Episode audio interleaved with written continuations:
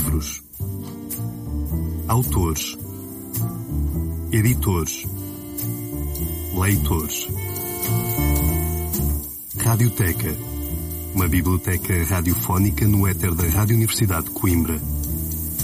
Um programa para quem gosta de ler. Muito boa tarde, sejam bem-vindos à 12 emissão do Radioteca. Um espaço onde escritores, editores, leitores e livros se encontram quinzenalmente na antena dos 107.9 FM.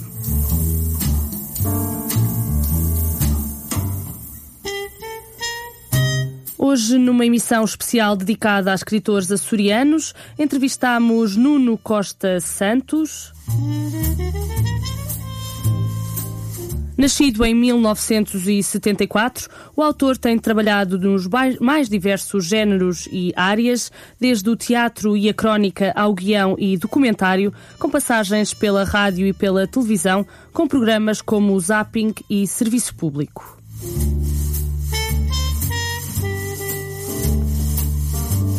Atualmente é colunista da revista Sábado e anfitrião da série Melancómico. Nuno Costa Santos conversou com o Radioteca a propósito do seu romance de estreia Céu Nublado com Boas Abertas, editado em fevereiro pela Quetzal.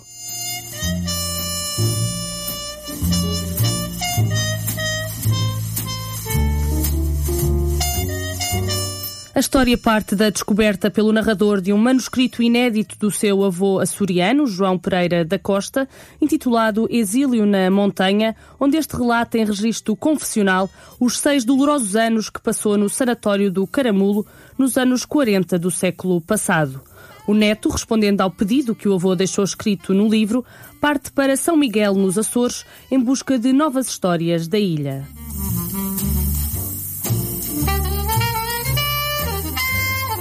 Ao aceitar o desafio de João Pereira da Costa, este aceita a missão, ainda que inconsciente, de construir um arquivo de histórias e um repertório de vozes, que é um documento fundamental da pós-memória açoriana. Segue-se a conversa com Nuno Costa Santos sobre o cativante livro com que se aventura no romance Céu Nublado com Boas Abertas. Muito boa tarde, Nuno.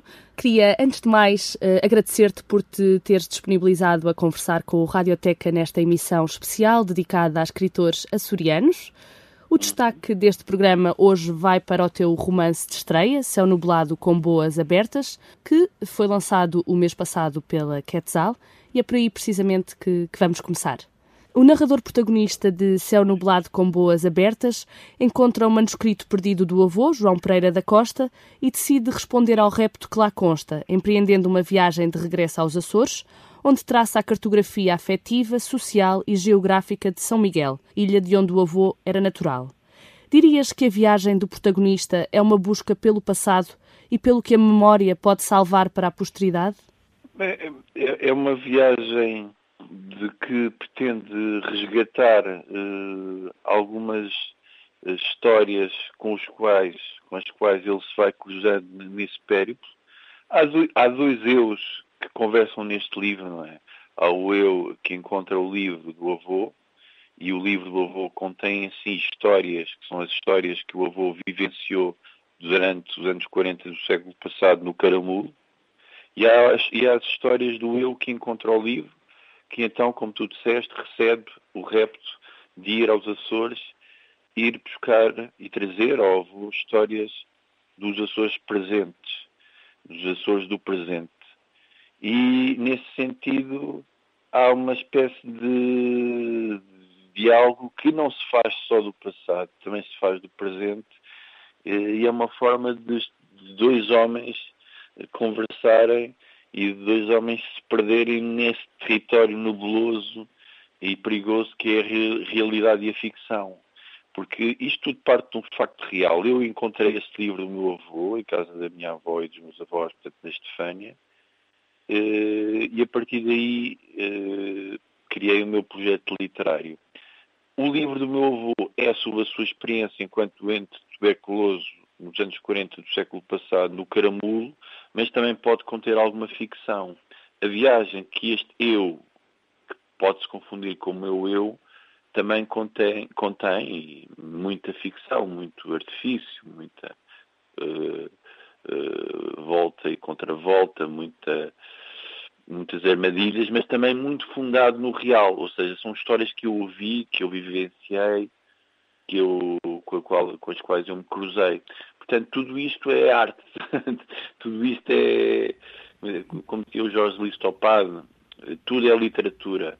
Portanto, é neste, neste jogo de ilusionismo permanente entre realidade e ficção eh, que se faz este livro a epígrafe de Henrique Villamatas e de David Shields anuncia precisamente, desde logo, essa, essa, essa tua vontade de que estamos a entrar num terreno onde as fronteiras entre a realidade e a imaginação são, são porosas. A esse propósito, lembro-me da fotografia que abre o romance, que constitui um registro, um vestígio de algo que existiu e que já passou. Uh, um arquivo testemunhal, assim como a literatura aqui também se assume como repositório de histórias. Perguntava-te, a foto e o manuscrito de João Pereira da Costa permitem, neste contexto, estabelecer um diálogo com a geração que há de vir e sinalizar um passado que não está perdido e, ao mesmo tempo, que integra uma dimensão fundamental das, das identidades? Uh, obviamente. Eu, eu, eu quis uh, uh, julgar, digamos assim, com, com as imagens, com as fotografias antigas dos meus avós, com o documento que é o livro, uh, até para fixar um passado que, que se está a extinguir. Uh, e, e, e, nessa medida eu acho que esse lado gráfico acrescenta bastante ao livro.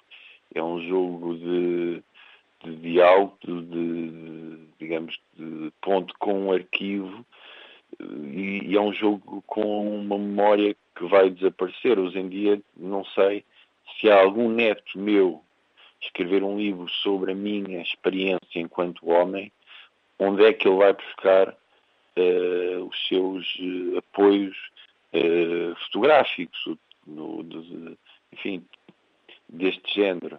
nesse sentido, é um livro muito próprio de um tempo que está a acabar. Tenho essa consciência.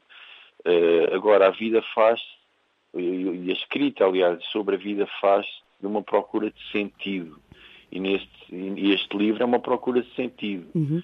E, e este elemento fotográfico, essa, essa cartografia uh, das caras, de, dos documentos uh, familiares, é, digamos, uma das, uh, de, digamos, dos artifícios usados para criar um, um efeito narrativo o mais autêntico possível.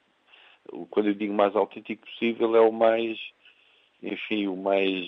Hum, eh, vou utilizar a palavra comovente, não no sentido de lamechas, mas no sentido da arte que me interessa, não é? Aquela arte em que uh, estás a, a, a, digamos, a entrar numa, numa experiência humana alheia, transfigurada artística e criativamente, mas em que aquilo te diz a ti próprio de uma forma poderosa e direta sobre os teus temas essenciais. Eu acho que este livro está, trata sobre os temas essenciais da existência, é? uhum.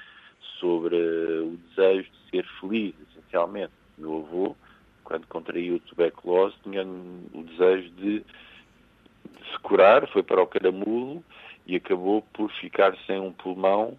Uh, foi um dos primeiros do país a acontecer uh, essa situação e, eh, tirando esse pulmão, não ficou propriamente feliz, mas pôde eh, pegar ao colo eh, a minha mãe. Uhum. Eu, o esse eu que está aí, procura a, uma felicidade que é a felicidade que lhe é atribuída pela missão que o avô lhe deixa de ir buscar as histórias aos Açores atuais. E depois, nesta demanda de cada um, há todas as uh, tragédias e os engudos que fazem parte disto de viver. Há, há fantasmas, há medos, uh, há doença, no caso do meu avô. Também no outro caso também há uma outra doença, que em vez de ser a tuberculose, há asma. Uhum. Uh, há amores, há, há, há sonhos frustrados, há um encontro com a literatura, num caso e noutro, porque, como leste, no Caramulo, onde meu avô esteve, ele também uh, se tornou leitor, não é? Uh, pôde na biblioteca aprofundar o conhecimento com as obras de Fernando Pessoa e, e, e Carneiro, etc. Uh, algo que foi muito importante para muito mais tarde, quando eu cheguei a Lisboa, vindo dos Açores aos 18 anos, e frequentei a livraria ou biblioteca dele, um, também, também pude beneficiar. Encontrei esses mesmos livros uhum. que ele, muitos anos antes, tinha, tinha bebido e, e tinham sido importantes para ele. Nesse sentido, este livro que eu escrevi também é um livro de gratidão para com uma uhum. biblioteca uh, que ele me proporcionou. Eh, tu dizias há pouco que a narrativa da viagem aos Açores do protagonista se vai cruzando ao longo do livro com as memórias deixadas escritas pelo avô, onde este relata então os seis penosos anos que passou no Caramulo, procurando curar-se uh, da tuberculose. São duas gerações, duas eras e duas geografias distintas. O registro mais diarístico, autobiográfico e histórico da narrativa de João Pereira da Costa e, por contraste, o relato do neto, com laivos mais surrealistas, picarescos e policiais.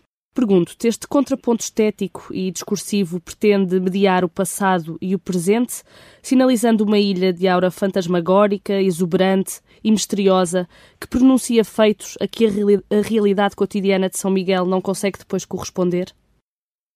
Eu, eu acho que há aqui várias uh, enfim, formas de responder a esta pergunta. Uh, eu vejo muito esta viagem uh, aos Açores eh, que se baseia em muitas histórias que ouvi, que li, que, que, apareceu, que vi, que li nos jornais, que, que me contaram e outras que inventei. Eu vejo um pouco esta, esta viagem como uma espécie de viagem num comboio fantasma uh, pelo, pelo, pelo, pelo, meio do Atlântico, se quiseres.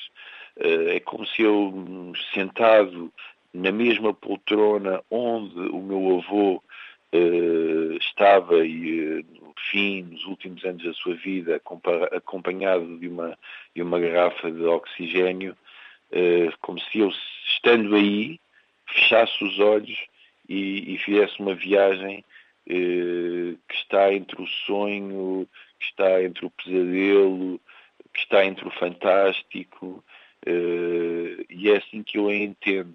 Agora, claro que é uma forma de, de, tomar conhecimento com uma realidade de uma ilha que é menos contada, não é? A ideia que as pessoas têm dos Açores, tal, tal como a ideia que as pessoas têm de muitos lugares idílicos, é só o grafismo, uh, o postal, não é? Aqui tento ir mais longe, ir mais fundo. E talvez misteriosamente ou não, o que eu trouxe dos Açores foi mais a sombra do que propriamente a luz, o lado nubuloso, não é? Ou nublado, do que propriamente uh, só um céu limpo e, e, e, um postal, enfim, imaculado.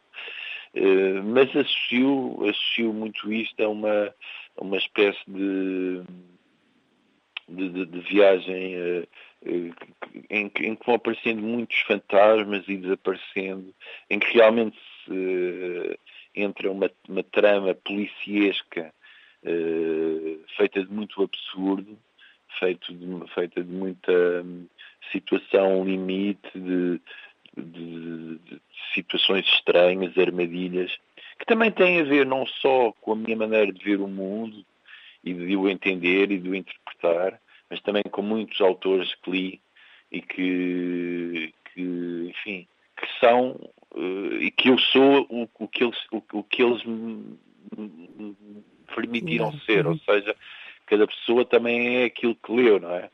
Uh, aquilo que ouviu, aquilo que, que e eu, eu absorvo muito, não é? Eu aos 41 anos senti que depois de já ter vivido o suficiente, depois de já ter lido o suficiente, depois de ter encontrado o interlocutor certo, neste caso o meu avô, para eh, me abalançar a um território mais eh, vasto e mais difícil e que exige outra disciplina que é o romance, eh, foi, foi, foi assim que aconteceu. Foi assim que aconteceu. E, e acho que é um livro que, que não podia ter surgido mais cedo. acho que não podia. Hum, eu, por acaso, tinha essa pergunta para te fazer mais daqui a pouco. Se foi o, o tempo que precisaste uh, para sentir que estavas pronto, não é? Para, para falar sobre esta história e para se aventurares na, na ficção. Sim. Repara que eu, eu, eu conheci este livro do meu avô há 20 anos. Uh, porque cheguei a casa dos meus avós e encontrei-o numa gaveta. E este livro, de alguma, de alguma forma, ou não é, não é de alguma forma, é de uma forma mesmo, uh, não direi presente cotidianamente, mas ficou dentro de mim e na altura em que eu resolvi escrever algo maior, dialoguei com este livro. Uh, e isto só o tempo é que me deu uh, a coragem e a ousadia de dialogar com, com um livro de alguém que não publicou, este livro do meu avô não foi publicado, e eu, uh, sabendo que ele queria ter um feedback em relação a este livro, não só dei esse feedback, como dialoguei com esse livro e agora publiquei-o uh, desta forma, não é? Uh, de uma forma transfigurada, em que eu próprio uh, ponho o meu dedo criativo, ou seja, o meu avô gostava muito de arte, não é? E desta transfiguração do real através da arte. E eu pratico este exercício mas acho que o pratico de uma forma leal para com o meu avô. Porquê? Porque o meu avô, naquele livro que escreveu sobre a sua experiência no caramulo, jogou-se muito, deu muito de si, contou muito daquilo que era, das suas contradições, até psicológicas, não é? E eu podia ter escrito um livro, uh, um romance muito baseado na experiência amorosa da minha avó e do meu avô, uh, que a minha avó estava em São Miguel e uh, eles casados, recém-casados, ele teve de ir para o Caramulo, tiveram muito tempo sem se falarem, uh, depois, ao fim de quatro anos, ela foi ter com ele, uh, portanto, tinha todos os condimentos para fazer um romance clássico de amor, mas eu quis fazer uma coisa à minha maneira, para citar os chutos, e então fui fazer um, portanto, julguei-me, tornei-me eu próprio uma, uma pessoa que e uma pessoa personagem, cá está, nunca é pessoa, é pessoa personagem. A partir do momento em que o eu real é transformado em eu literário, é outra coisa. Mas eu joguei muito, contei muito da minha, das minhas experiências, sabotei uh, outras, uh, criei uma personagem que tem algumas características minhas, até físicas, mas ao mesmo tempo é mais velha do que eu realmente sou. Eh, portanto, eh, tudo é literatura, como diz uhum. Jorge Listopado. Falávamos há pouco das dimensões mais nebulosas ou nubladas Sim. dos Açores. Eu li uh, uma entrevista tua, já não sei de quando, em que afirmavas que a imigração é, e cito, a fatalidade açoriana de muitas décadas. Eu lembro-me de uma grande amiga minha de São Jorge que me dizia sensivelmente o mesmo, aquilo que ela chamava o drama das mães açorianas, para quem o sonho de vir a acompanhar o crescimento dos filhos e dos netos é, não raras vezes, apenas isso, um sonho. O, o, teu romance vem falar também deste sofrimento de famílias desmembradas e separadas por oceanos, não só a do narrador protagonista, mas também a de outros personagens com que este se cruza no, no regresso a São Miguel. Neste sentido, o céu nublado com boas abertas pode ser encarado não só como uma homenagem ao teu avô, mas também como uma homenagem a todas as famílias açorianas e à sua condição de ilhéus? Eu acho que sim, acho que é uma leitura eh, particularmente interessante do livro e que, aliás, não é. Como o livro tem tantas dimensões e eh, tantos labirintos, não é uh, tanto, não é, não é tão falada, não é?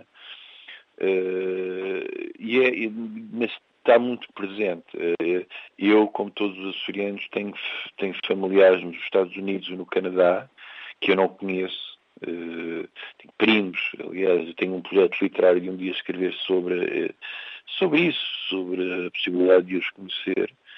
E este livro é um livro sobre como uma geografia vamos dizer, perdida no meio do Atlântico, uh, pode condicionar a vida das pessoas que nela vivem e que dela saem.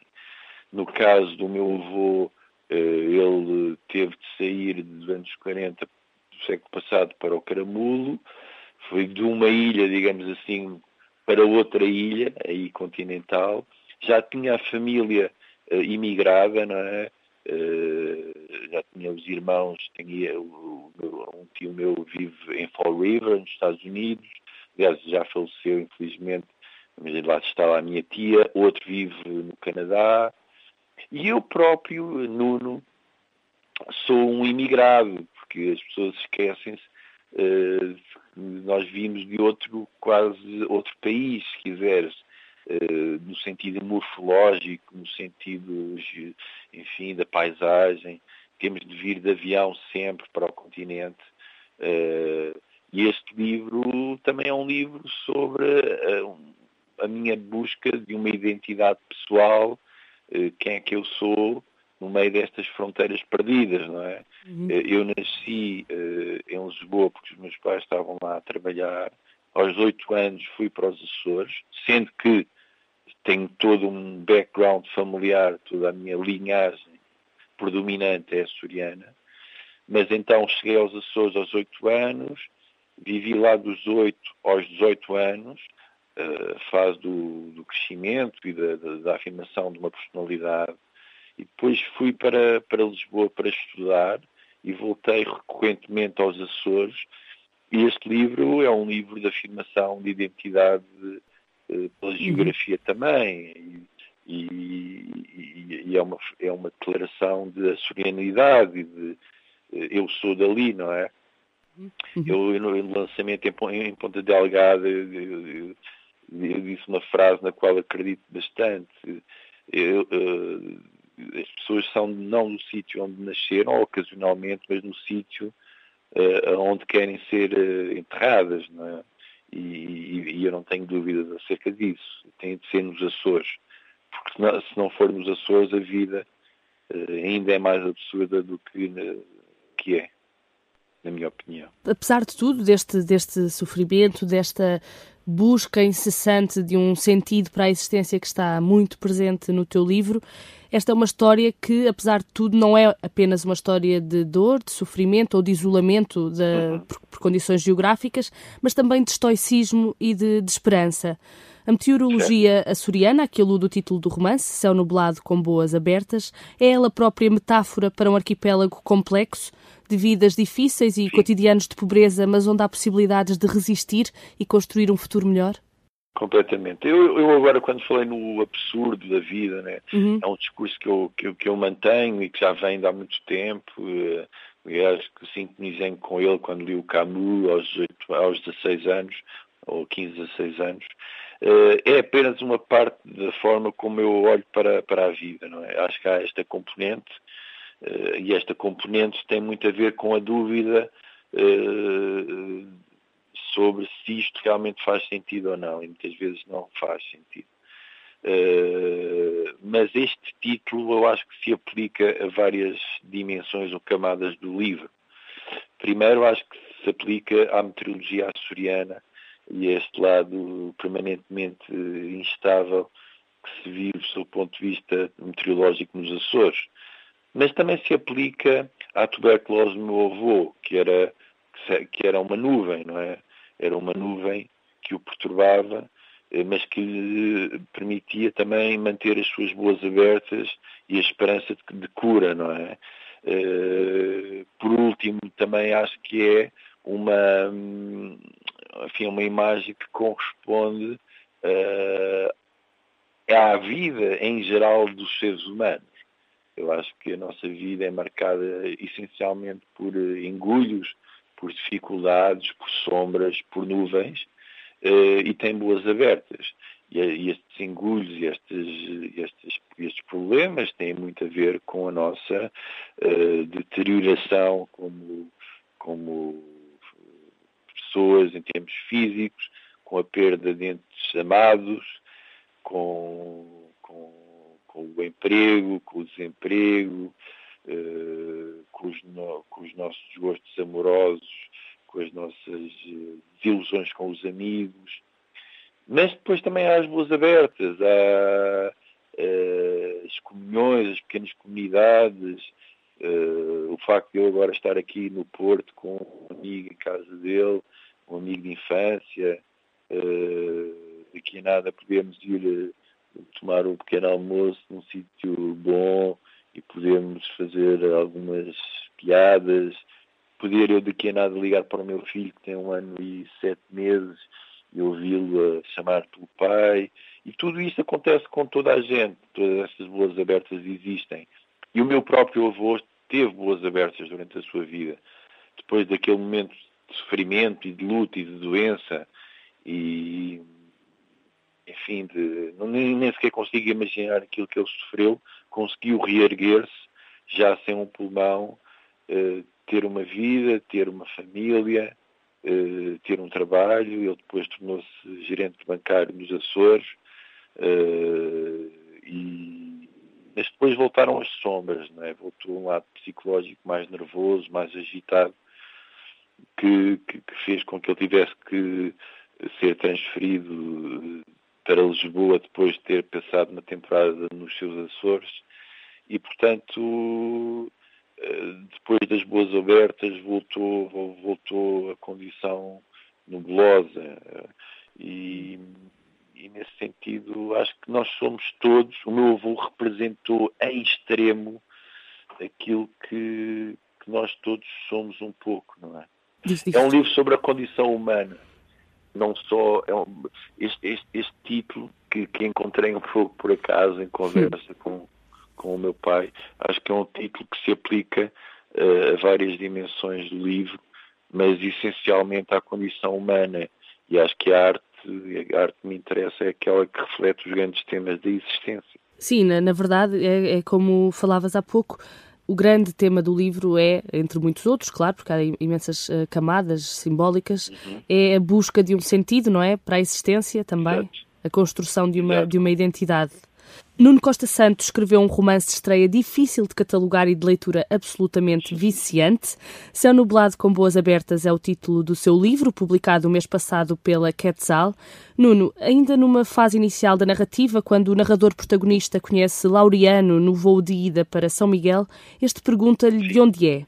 Perante uma identidade açoriana que não é evidente pelo sotaque e que o obriga a explicar ao companheiro de viagem que viveu até aos sete anos em Lisboa, o narrador reflete sobre a altura em que, ainda pequeno, recém-chegado aos Açores, era chamado de o português. A partir deste episódio, uh, queria perguntar, tu já falaste um pouco disso hoje, durante a entrevista, a escrita de um romance de estreia que é assumidamente uma ficção autobiográfica foi a forma que encontraste de reivindicar e afirmar a afiliação a, a esta terra açoriana? Sim, uh, há muita gente que diz que o primeiro romance uh, é muito autobiográfico. Uh, na verdade, eu já tenho calcorreado vários territórios ficcionais e tinha escrito um livro, escrevi um livro de contos que já editei há mais de 10 anos, mas a circunstância de ter escolhido um narrador na primeira pessoa que se confronta com problemas muito próximos dos quais eu, eu vivenciei uh, tem a ver com um ponto essencial, tem a ver com o facto de eu ter achado uh, organicamente que esta era a melhor forma de contar esta, esta minha demanda, esta minha busca. Uh, e é aquilo que eu também gosto de ler. Eu gosto muito de ler uh, livros em que isso acontece, em que este eu se assume uh, de uma forma muito direta e muito autêntica e leal e nas suas possibilidades e fragilidades. É? Um, uns livros de eleição, para mim, é o livro do desassossego e tu não sabes depois se é, se é aquela figura que fala na primeira pessoa, se é ela mesmo o Fernando Pessoa, não é? Ou se não é. Uh, eu acho que esse tema é muito interessante, é um tema sobre o qual eu tenho refletido. Uh, e penso na música, por exemplo, quando tu ouves um álbum de música em que o eu que canta, canta pequenos dramas, pequenas histórias. Estou-me a lembrar de uma banda que é enfim, uma banda canónica para mim, que são os The Cure, quando Robert uhum. Smith canta as suas músicas, uh, ninguém está a indagar se ele está a falar sobre a sua vida mesmo, não é? Uh, mas na literatura isto coloca-se.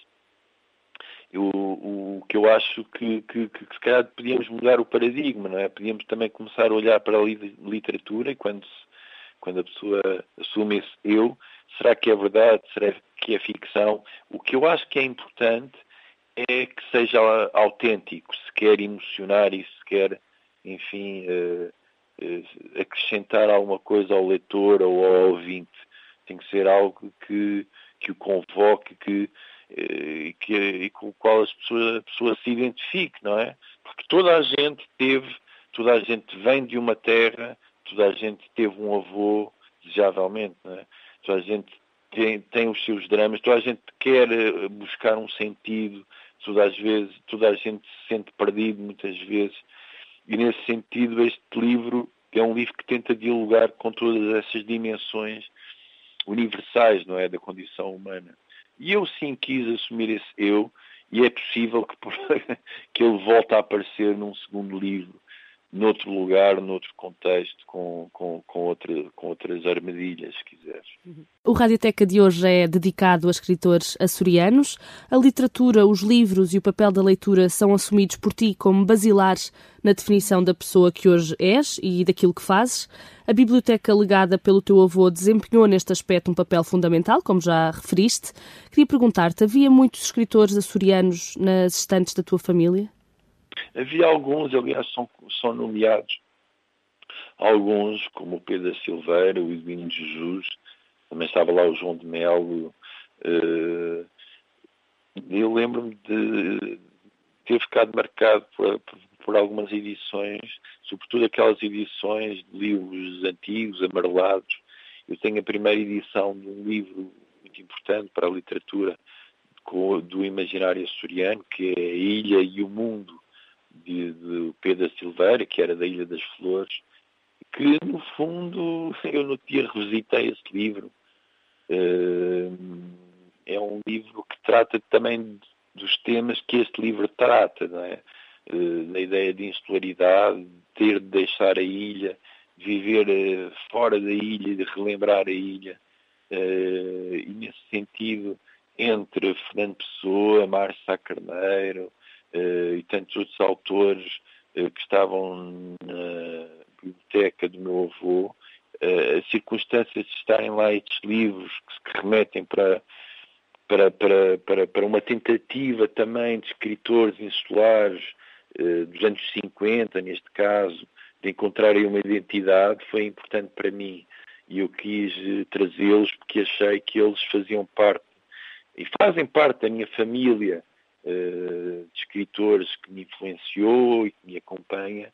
E eu acho que todos nós, eu referi isso nas correntes de escritas, nós todos escritores que, vem, vimos de, de, daquela terra, fazemos parte de uma família, uma família que tem os seus encontros, os seus desaguisados, e que é natural que haja uma tentativa de, de introduzir novas formas de entender a literatura mas penso que, pelo menos nestes escritores com os quais eu tenho falado e com os quais eu me dou, e o Joel Neto, por exemplo, nós temos um respeito, não é? Eh, por, por um, uma tradição, uh, embora também uh, eu, no meu caso, tenha a vontade de dialogar, de a questionar, de a provocar, mas isso faz parte, não é? Faz Sim. parte mas isso, isso, faz parte de estar numa família. Não é? Com todas as polémicas e injustiças que uma seleção que, que, que se pretende representativo transporta consigo, queria perguntar-te se consideras que há efetivamente um cânon da literatura açoriana e quem é que faz parte dele. É uma discussão antiga, eh, essa ideia de haver ou não uma, uma, literatura que se possa classificar de literatura açoriana. Eu gosto muito de falar numa literatura eh, que tem um imaginário açoriano, uh, ou, ou, de uma literatura, uh, encontrei esta designação recentemente, que é uma família açoriana de escritores. Gosto da ideia de haver uma família açoriana de escritores. E nessa família açoriana de escritores cabem escritores que não são açorianos. eu acho isso também interessante, mas há, há sem dúvida, nessa família escritores que vêm já de há muitos anos, e eu posso falar do, do Gaspar Frutuoso, das Saudades da Terra, posso falar mais recentemente do João de Melo, do Vitorino Nemésio, Vitorino Nemésio, esse, esse grande maestro e referência para todos nós, asturiano, universalista, eh, com o qual eu muito me identifico, eh, da Natália Correia, eh, do Antero de Quental. O Antero de Quental, esse homem, São Miguel, também é nomeado no livro, que não nomeava especificamente os lugares açorianos, mas tinha a ilha, a ínsula dentro de si. Uh, também o Dias de Mel, o escritor uh, baleeiro, o homem do pico, descendente de baleeiros, que, que, que, escreveu sobre a família, os homens que iam para o mar e que lutavam com, com o bicho para o capturar num tempo em que isso era uma, era uma, era uma cultura.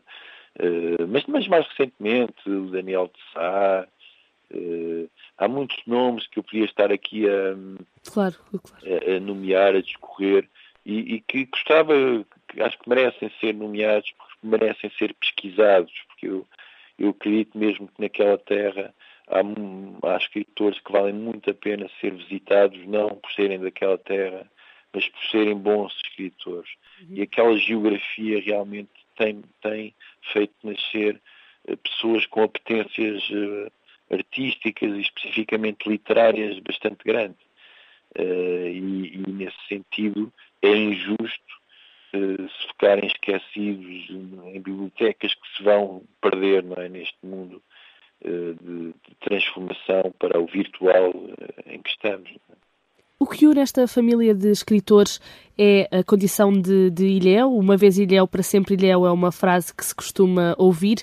Consideras uhum. que esta é uma inevitabilidade genealógica ou uma escolha destes escritores? Esta, esta busca por falar das paisagens, das geografias, das histórias açorianas? Sim, sim, sim, sim. Uh, há um escritor açoriano que tem uma frase que diz que uh, sair da ilha é a pior maneira de ficar nela. Eh, e eu acho que isto resume muito eh, a condição insular, que é a ideia de que eh, não é o facto de alguém açoriano sair, evadir-se, ir para o lugar mais distante de, de, dos Açores que deixa de ficar nos Açores. a geografia, a memória, a atmosfera, todo aquele ambiente vulcânico fica em nós e isto especificamente aplicado aos escritores e à literatura açoriana é muito marcante. Grandes eh, enfim, escritores açorianos, Vitorino Mésio, por exemplo, escreveu sobre um faial que ele conheceu não estando lá.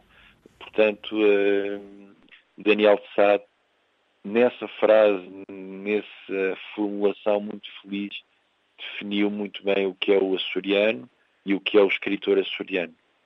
A ideia, a ideia de, que, que, o, que o açoriano nunca, nunca deixa de estar na, na ilha é uhum. verdade. Isto é verdade. Porque aquilo é tão poderoso. Eu cresci, eu e os meus amigos, uh, em ambiente privilegiado e ambiente telúrico, quase mágico, que até podia nos levar para uma condição de, de, de crença religiosa, uh, e aí também se explica muito porque é que a religião marca tanto os açorianos. Tem a ver com a ideia deste tempo, desta meteorologia, deste tremor de terra, deste, desta instabilidade, deste temporal.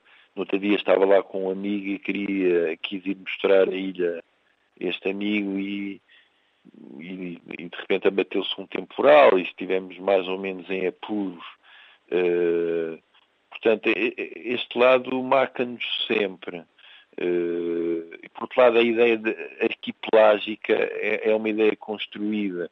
de certa forma, nós somos nove pequenos países no meio do Atlântico. Uh, há essa dificuldade uh, e o mar muitas vezes é agreste, não é? Mau tempo no, no canal. E, e, isso marca-nos sempre. Eu, eu, em Lisboa não vivo totalmente confortável, não, não, sinto que seja a minha terra. Há sempre um apelo pelo, pela ilha, pelos lugares, mesmo por esse lado perigoso, por essa ventania. Eh, e, e, e, todos os açorianos que escrevem têm essa marca, não é? A marca de... Há uma palavra que existe muito na literatura açoriana que é o regresso. Eh, e o regresso é o regresso à ilha. Céu nublado com boas abertas, romance de estreia de Nuno Costa Santos, lançado o mês passado e apresentado nas correntes descritas pelo conterrâneo Ivo Machado, é uma narrativa fantástica sobre memória, história, heranças e identidades que se lê de um só fôlego. Seguimos agora em frente com a rúbrica Mesa de Cabeceira com Sandra Gonçalves. Mesa de Cabeceira a melhor companheira dos livros que andamos a ler.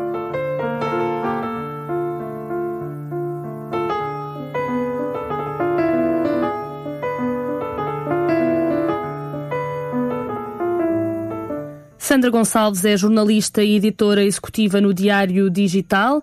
Nesta crónica, como é habitual, conversamos sobre novidades literárias, autores de referência, clássicos e livros que merecem ser revisitados. Vamos ouvir os títulos que a Sandra nos aconselha para esta quinzena, depois de um interregno um pouco maior do que o habitual. Muito boa tarde, Sandra. Quais são as sugestões que nos trazes para esta semana? Olá, Inês. Boa tarde. É, é verdade, houve um interregno grande da Páscoa. Um o que foi bom porque me permitiu deambular por Lisboa, coisa que eu já não fazia há algum tempo, e, e fui parar ao Botequim da Graça, em, em tempo gerido por Natália Correia, para quem não sabe. A chegada à casa, se eu me revisitar a antologia de poesia portuguesa erótica e satírica, que é um livro que eu acho incrivelmente delicioso, mas não encontrei. Um, eu recordo-me, tenho uma vaga ideia de ter emprestado a alguém, o que é uma chatice. Já não me lembro a quem. Bem, espero que me ouçam hoje, e devolvam. Fui então buscar às estantes a Madonna. Correu o ano de 1968, marcado por agitações sociais, e políticas em Paris e Braga. Praga, peço desculpa. Foi nessa altura que Natália Correia publicou esta obra, coincidindo com o Delfim, Cardoso Pires e Bolor, de Augusta Beleira. Aqui encontramos o percurso de libertação de uma jovem, da pureza virginal à procura desastrosa por autenticidade. A descoberta de si própria num percurso entre uma aldeia vinheteira e a efervescência parisiense. Uma viagem condensada num texto barroco. Nesta obra da escritora açoriana estão lá as manifestações juvenis, o existencialismo de Sartre, a procura pela liberdade e o questionamento dos sistemas de poder. Mas Natália não se ficou por aqui despontam também referências à espiritualidade, a relação do homem com a natureza e a psicologia dos afetos. A Madonna é narrada por Branca, uma virgem das montanhas, agraciada com a beleza da estatuária helénica. E é ela que conta o seu percurso entre dois mundos contraditórios: a pacatez da aldeia vinheteira, de Briandos, frente à efervescência de Paris. Há uma frase de Branca que eu gostaria de citar, que diz assim: Vou procurar os pedaços do meu filho e amante espalhados por toda a face da terra, até que os céus chovam leite. É uma confissão de quem sabe que a insatisfação permanecerá. Natália Correia foi uma dos maiores contributos femininos para a literatura dos Açores, com um claro desejo de quebrar ciclos de opressão através da palavra poética. O que é notável, o ano de 1993 foi muito triste com a sua morte, mas Natália Correia deixou um imenso legado, felizmente. E até então confiou-nos uma grande lição, de que uma pessoa não deve desistir nunca. E agora, dando corda ao relógio, passo para Joana Berto. Já aqui falei do inventário do pó, um, nos primeiros programas e fiquei com vontade de regressar ao Havia de 2012. Um Havia que afinal é um Havias. E porquê? Porque é um livro faseado.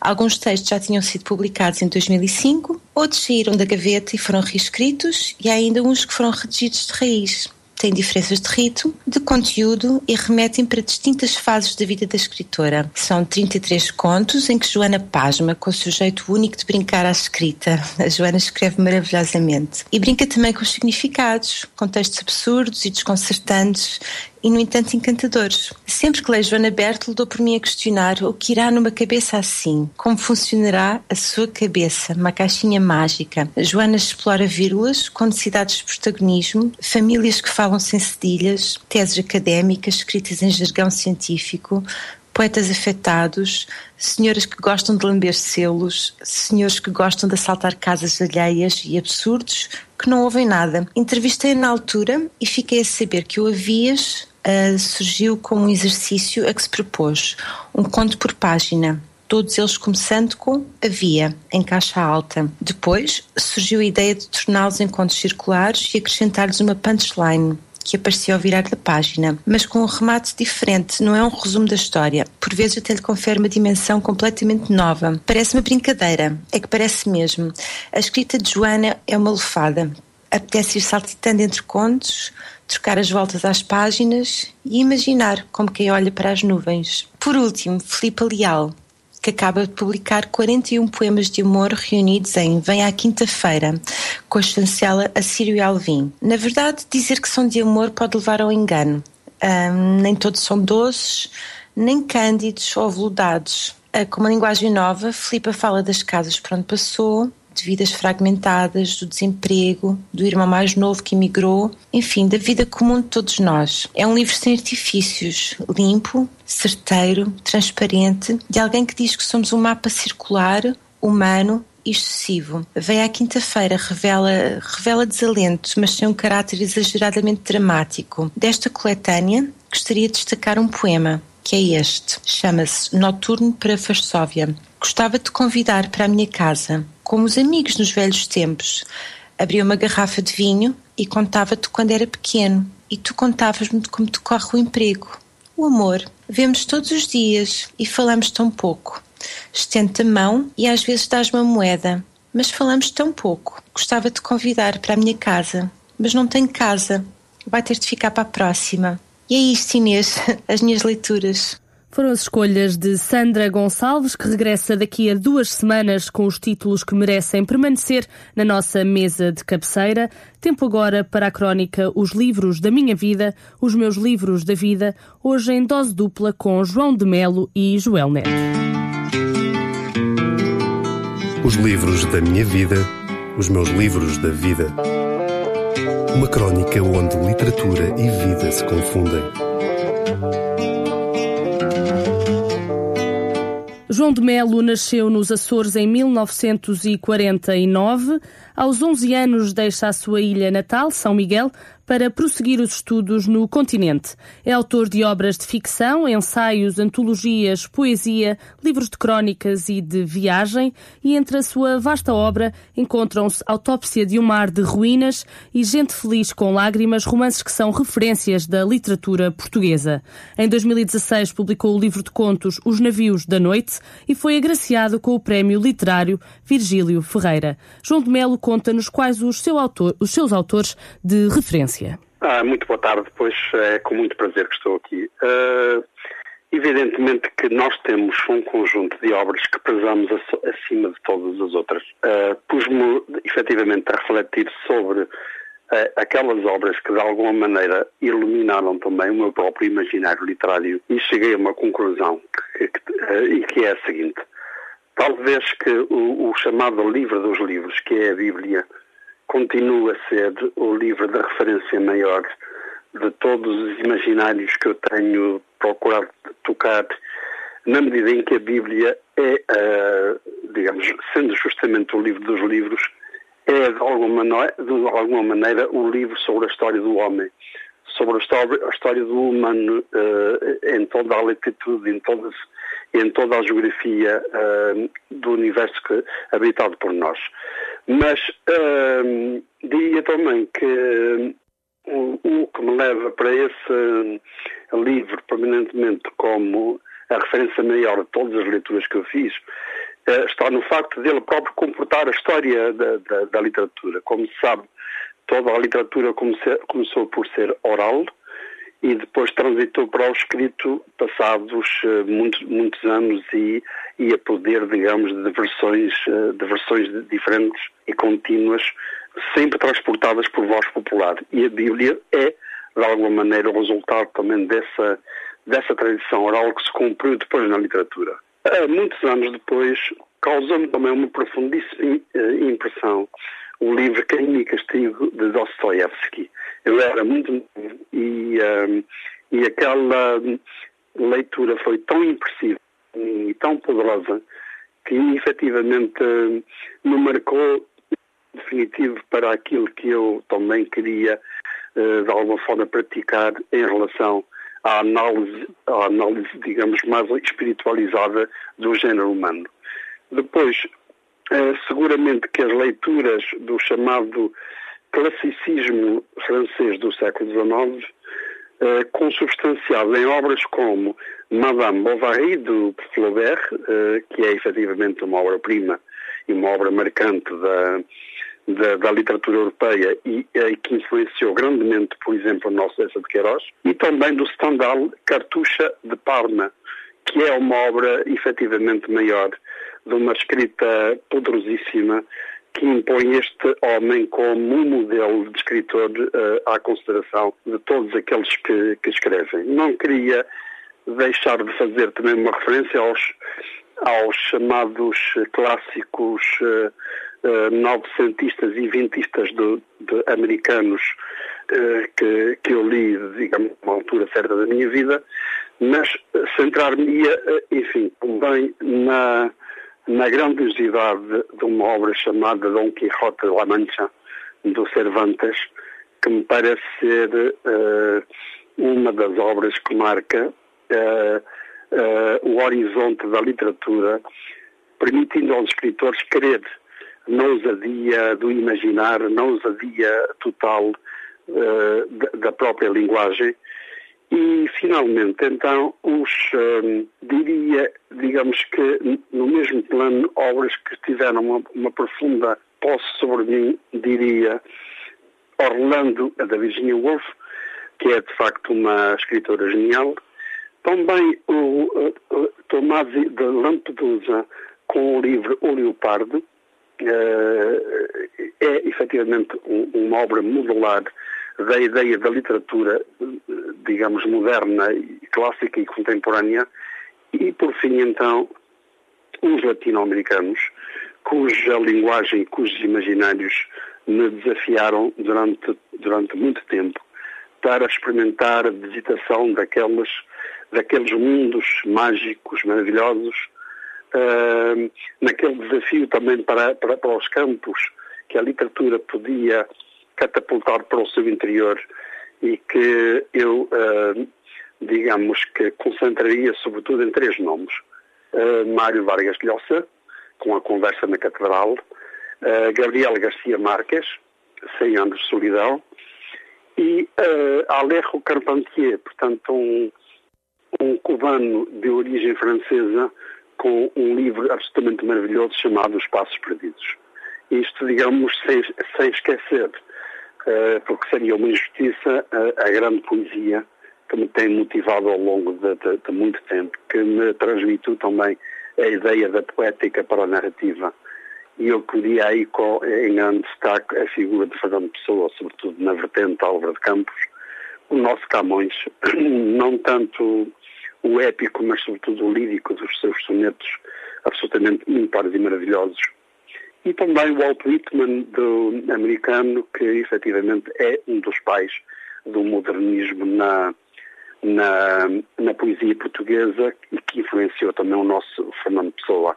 Mas, quer dizer, mas o, o, o cânon poético que eu visitei está longe de se esgotar nestes nomes, são apenas exemplos daquilo que me interessou registrar.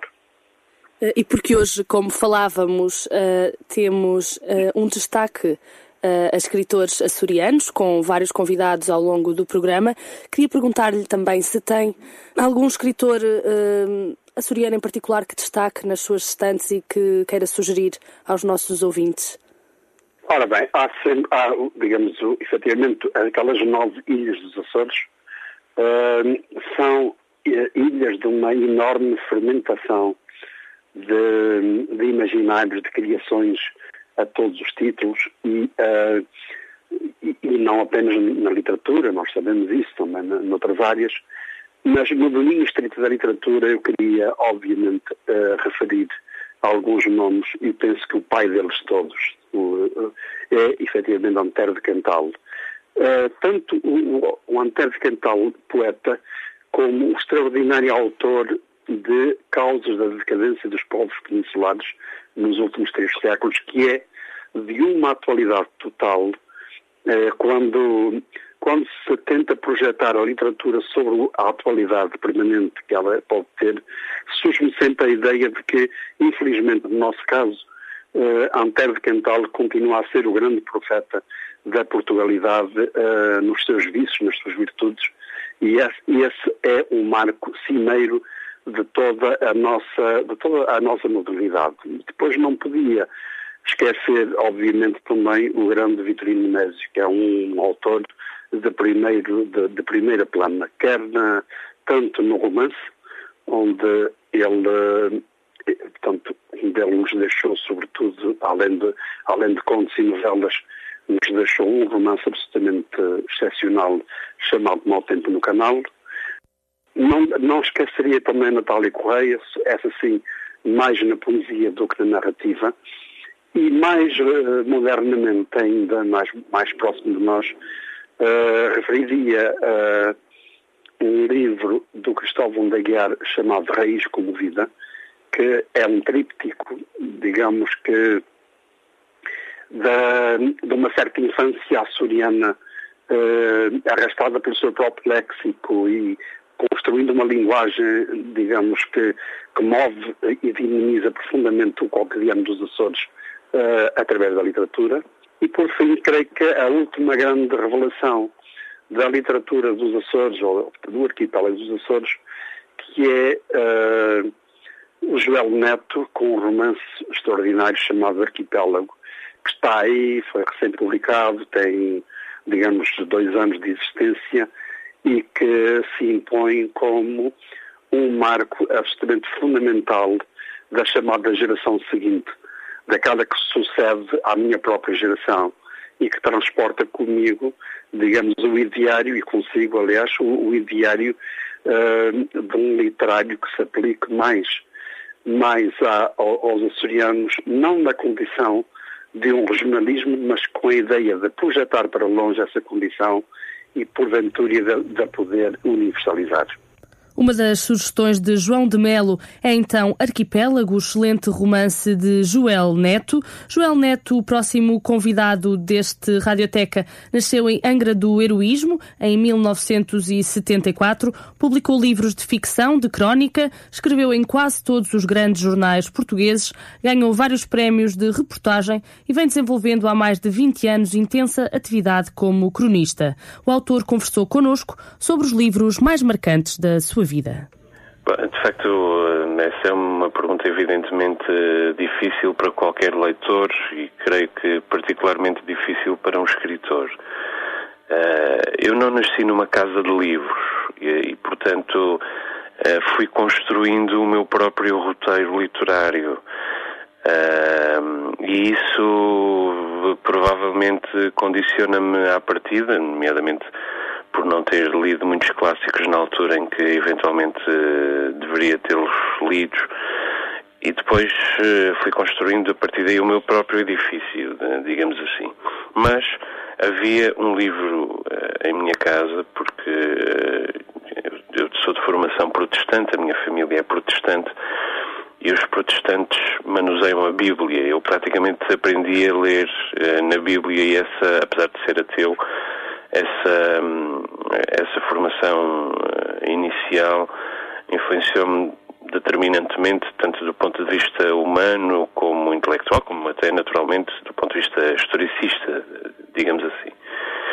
Portanto, eu diria que, na verdade, o primeiro, se há um livro da minha Bíblia, é, paradoxalmente, e tendo em conta que sou ateu, a Bíblia Sagrada. Depois eu lembro-me que eu tinha uns 15 eh, anos e, e tinha, um, enfim, lia aquilo que as bibliotecas da Fundação Carlos Gulbenkian, as velhas carrinhas Citroën, traziam até aqui à minha freguesia. Eu cresci numa freguesia rural da, da Ilha Terceira, onde, aliás, entretanto, voltei a viver e vivo neste, E, e, portanto, fui lendo coisas um pouco díspares à medida daquilo que havia, também à medida da, da, da, capacidade de intuir interesse que eu ia encontrando em mim próprio.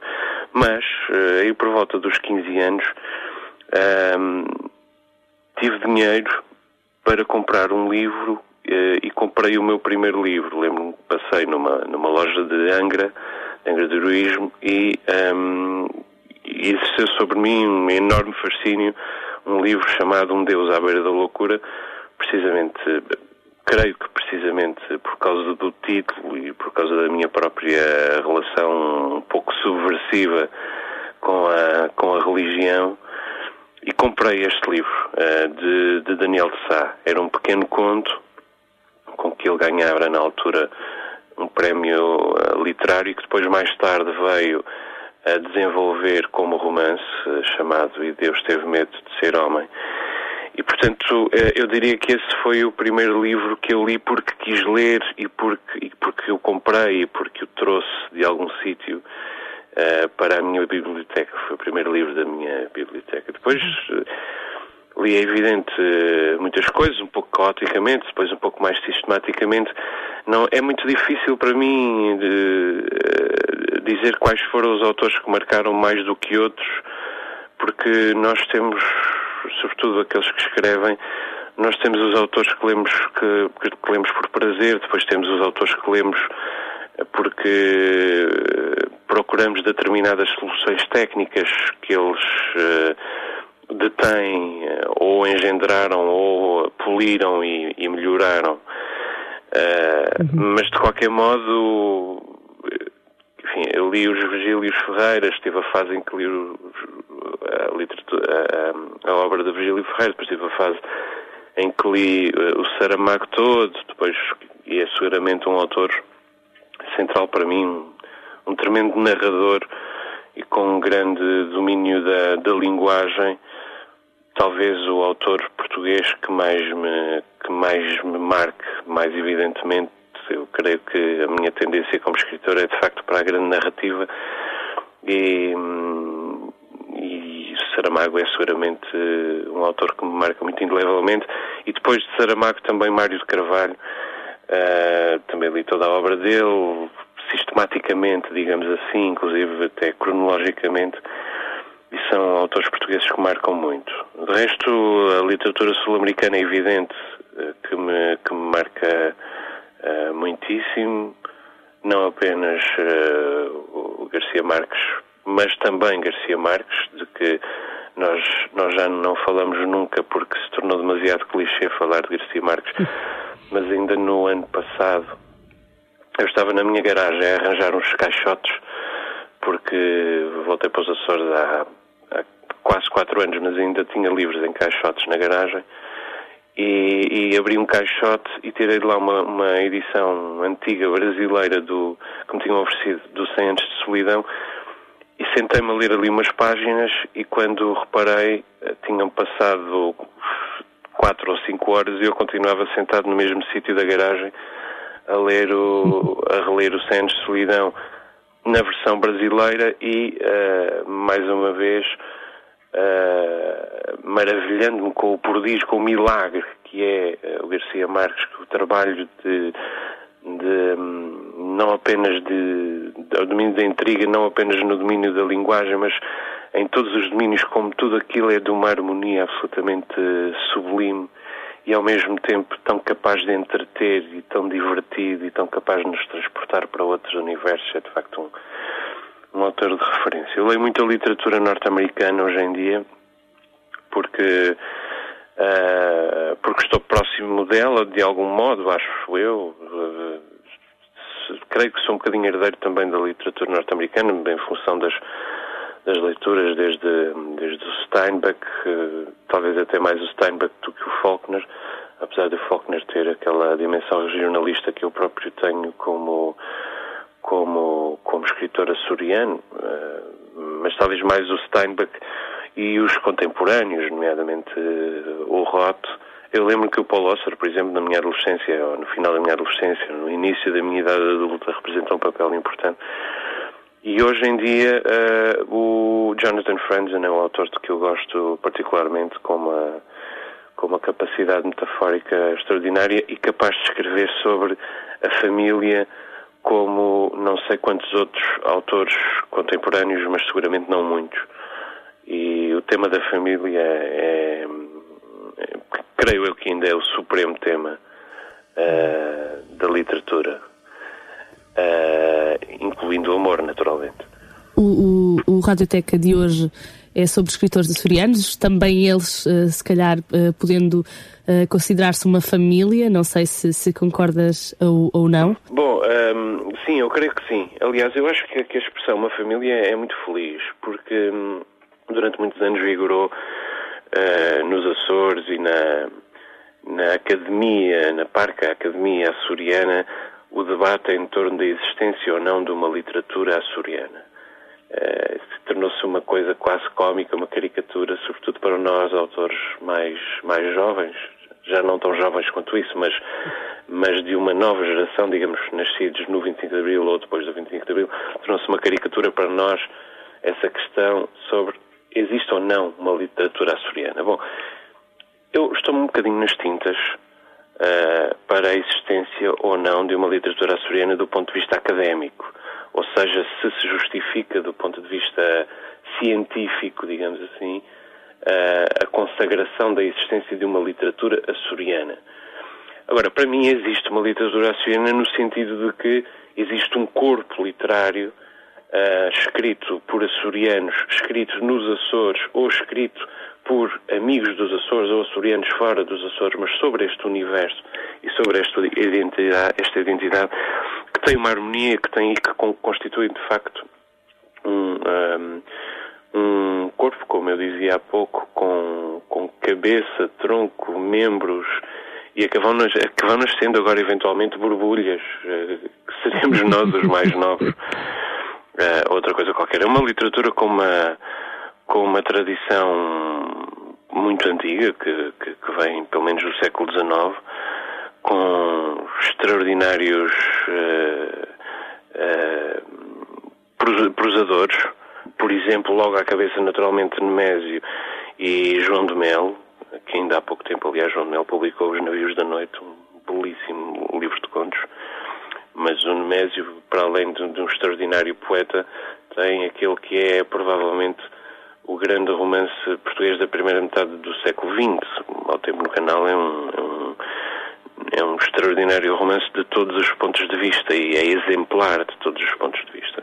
João de Melo, com, é evidente, lembramos-nos sempre do Gente Feliz com Lágrimas, mas devemos também lembrar-nos do, do Meu Mundo Não É de, Deste Reino.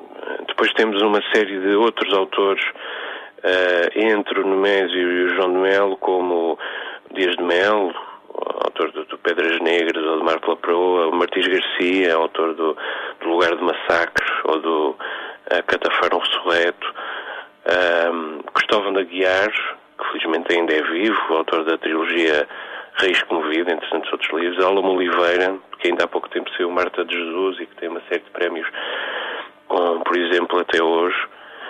E depois autores da minha geração, como o Nuno Costa Santos, que ainda agora publicou O Céu Nublado. Nós somos um bocadinho, somos amigos há muitos anos e somos, eu sinto que somos um pouco companhão de ruta um do outro, embora hoje em dia vivamos a 2 mil quilómetros de distância. Eu já depois de nós até, um, um jovem chamado João Pedro Porto, que escreveu, por exemplo, Porta Azul para Marcau, e que é um uh, narrador eh, mais experimental de qualquer um de nós e, e que tem ampliado, digamos, os limites da literatura açoriana. Mas para além da prosa, nós temos uma longuíssima tradição de poesia, desde logo, naturalmente, uh, o Antero de Quental, mas depois dele, Roberto de Mesquita, uh, Armando Cortes Rodrigues, que ainda foi do Orfeu, uh, Natália Correia, o Emanuel Félix, Santos Barros, e agora, mais recentemente, uh, autores, de, digamos, da nossa geração, Renata Correia Botelho, Ivo Machado ou uh, o, o Rui Machado. E ainda temos extraordinários uh, ensaístas, nomeadamente o Anésimo Teutónio de Almeida, ou, e eu gostava de sublinhar muito em particular, o Vamberto Freitas, porque o Vamberto Freitas faz neste momento um trabalho absolutamente solitário nos Açores.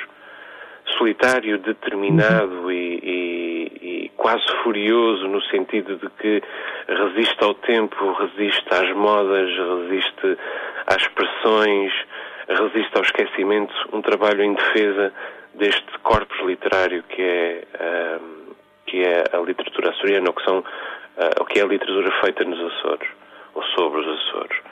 Ele continua a escrever uma grande recensão literária todos os, todas as semanas no, no Açoriano Oriental e continua a ser também o grande divulgador de literatura de outras latitudes nos Açores, nomeadamente de literatura norte-americana, mas uh, também de literatura europeia, de literatura sul-americana e até de literatura africana ou asiática. E, portanto, é um ensaísta que não apenas continua a dar aulas na Universidade dos Açores, mas continua a ter este trabalho de public intellectual, uhum. que é um privilégio para este, hum, para este conjunto de leitores que não chegam a formar um mercado. Há poucos leitores nos Açores, nos Açores aparentemente sempre se leu bastante, mas creio que se lê cada vez menos. Creio que nos Açores é um dos sítios onde de facto se justifica dizer que se lê cada vez menos, uh, embora uh, de vez em quando haja um milagre. Eu creio que o meu, o meu último romance, o Arquipélago, foi de facto beneficiado por esse milagre, porque chegou a muitíssimas pessoas e foi tem sido ainda, aliás, alvo de, de um carinho interminável. Mas uh, o trabalho de divulgação da literatura e de uh, manutenção de uma certa aura de mistério e de importância em torno do objeto livro tem dependido em grande parte do Vamberto Freitas e é, é uma homenagem que nós devemos fazer-lhe todos os dias. João de Melo e Joel Neto foram os convidados deste Radioteca dedicado a escritores açorianos no espaço Os Livros da Minha Vida, os Meus Livros da Vida, com sugestões de leitura que abrem agora para a secção Utro, hoje por Onésimo Teotónio de Almeida.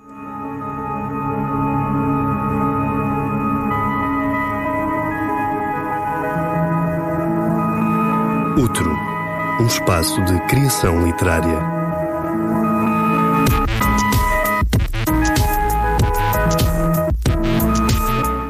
Homem de um currículo impressionante, Onésimo Teotónio de Almeida nasceu em São Miguel, nos Açores, em 1946.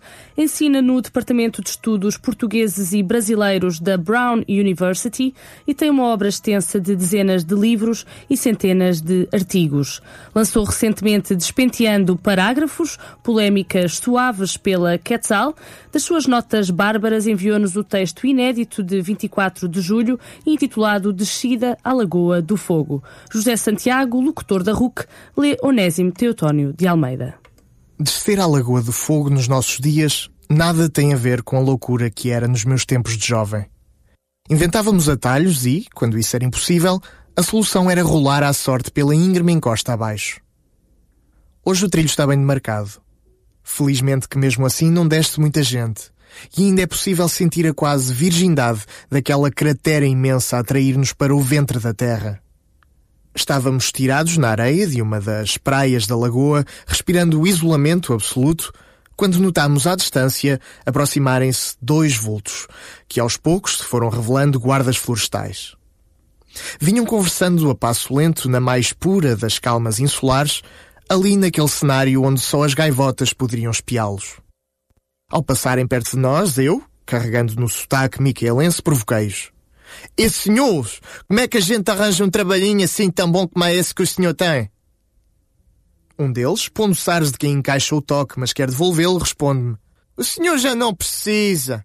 Mas olhe, na terra de onde o senhor vem, tem a mania de dizer que a gente aqui não trabalha nada. Isso é muito injusto. Obviamente, a graçola saíra-me pela culatra. Eu tinha sido apanhado. Mas um momento de bom humor desencadeou uma gostosa conversa, que se foi desenrolando por ali fora, meio na graça, meio a sério, com os dois guardas contando coisas da sua vida a tomar conta da lagoa, de problemas com plantas daninhas e da preservação das endémicas, sempre dando a impressão de se tratar de um emprego suave, em vez de trabalho árduo de fazer jorrar suores. Depois de prolongado paleio, que se alastrou para além da boa meia hora, perguntei: Mas vocês vêm do trabalho ou vão para o trabalho? O tal que primeiro me havia respondido apressou-se. Não, senhor, a gente estamos no nosso trabalho. Aí eu não consegui conter uma recarga à boca da baliza. Então não se preocupe, que eu quando chegar à América vou contar lá como é que trabalham duro os guardas florestais de São Miguel. Texto inédito de Onésimo Teotónio de Almeida no Radioteca de hoje. Tempo agora para nos despedirmos ao som de Alexandre Valinho Gigas e Filipe Furtado na crónica No Princípio Era o Verbo, hoje naturalmente sobre um livro de um escritor açoriano.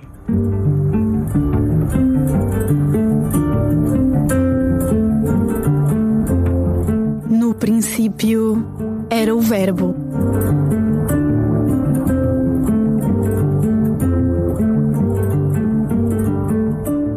Sejam muito bem-vindos a mais um No Princípio Era o Verbo.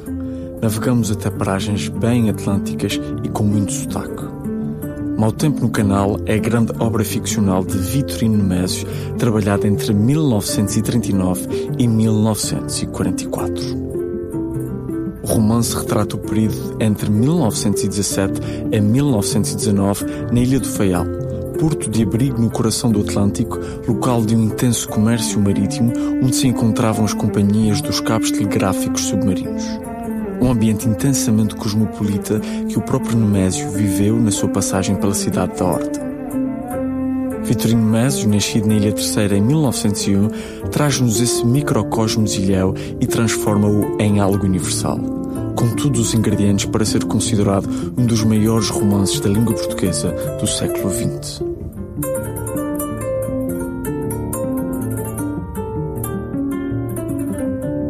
Permanecemos nas ilhas do Grupo Central, onde melhor se percebe esse conceito de arquipélago pela proximidade das ilhas.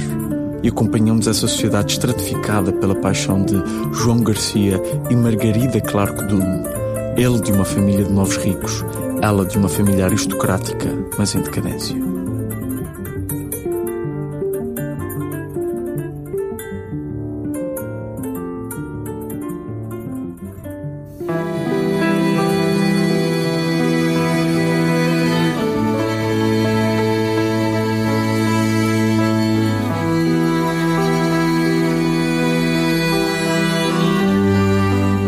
Mas não voltas tão cedo. João Garcia garantiu que sim, que voltava. Os olhos de Margarida tinham um lume evasivo, de esperança que serve a sua hora. Eram fundos e azuis, debaixo de arcadas fortes. Baixou-os um instante e tornou. Quem sabe? Demoro-me pouco, palavra. Cursos de milicianos, moeda fraca. Para a infantaria, três meses. Se não fecharem os concursos para secretários gerais, então aproveito. Bem sei que há só três vagas e mais de cem bacharéis à boa vida, mas não tenho medo das provas. Bastam algumas semanas para me preparar a fundo, rever a legislação. Entrava em pormenores. Margarida ouvia-o agora vagamente, distraída da cabeça voltada às nuvens como quem tem uma coisa que incomoda no pescoço, um mau jeito. O cabelo um pouco solto ficava com toda a luz da lâmpada de fronte, de maneira que a testa refletia o vai-vem da sombra ao vento.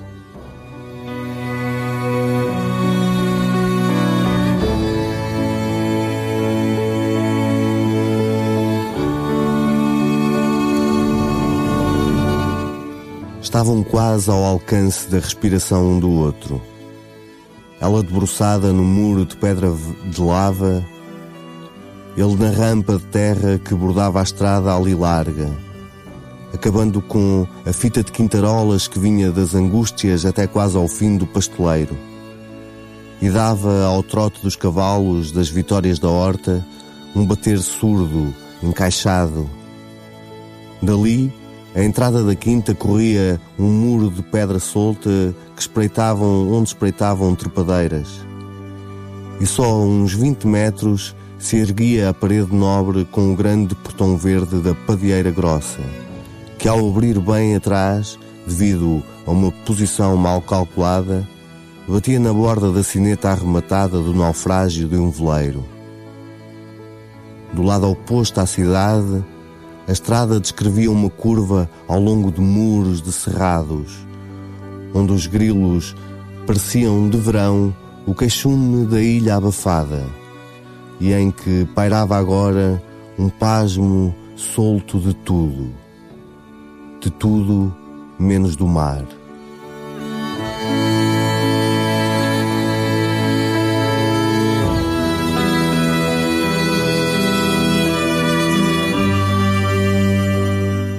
Primeiros parágrafos de Mau Tempo no canal de Vitorino Nemésio, uma seleção de Alexandre Valinho Gigas e Filipe Furtado para a crónica No princípio era o verbo, dedicada a escritores açorianos. São as despedidas do Radioteca de hoje. Fiquem desse lado na companhia da Rádio Universidade de Coimbra.